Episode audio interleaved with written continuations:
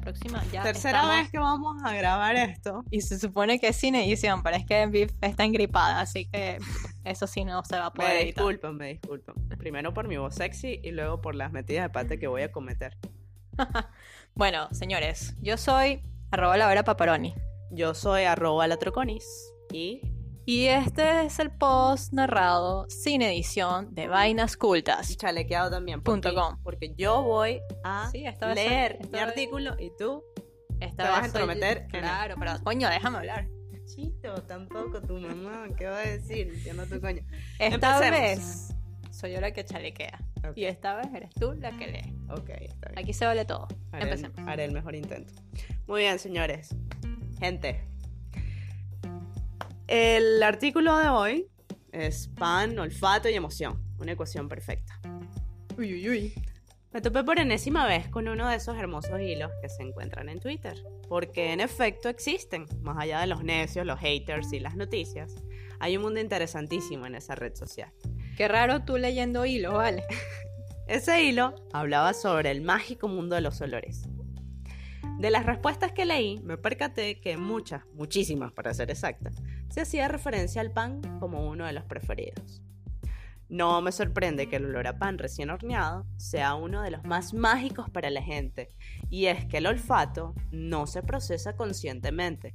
La información va derechito a nuestros centros de emoción y memoria Y al centro del corazón también, ¿verdad? como el pan horn- como el pan tostado. Claro, el pan tostado es amor, sépanlo. Olor a pan, despierta pasiones y abre carteras. Caramba. El olor a pan recién horneado es uno de los reyes del marketing sensorial.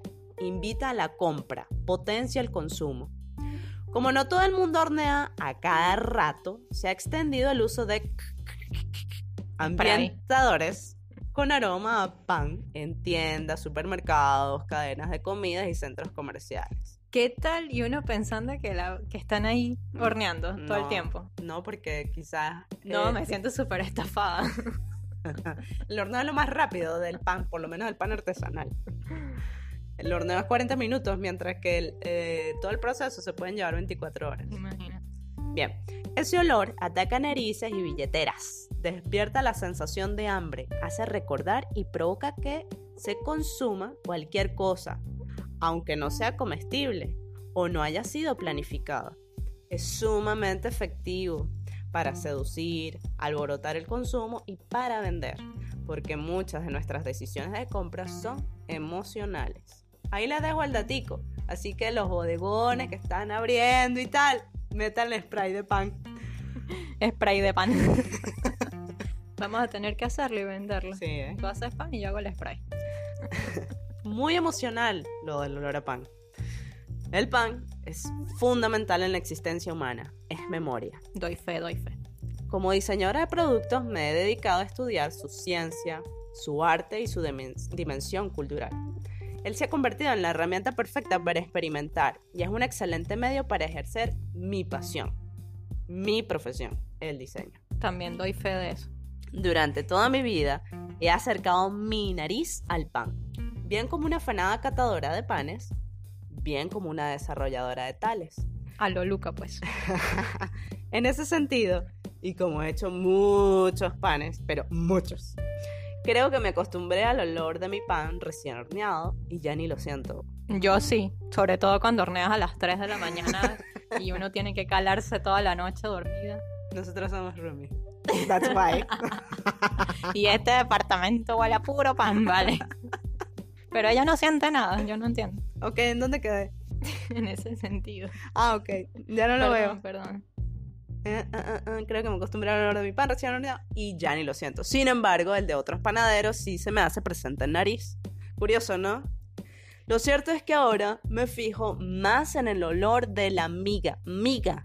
M-I-G-A. Ah, de la amiga. De la miga. A la que hay que pegarle las fosas nasales.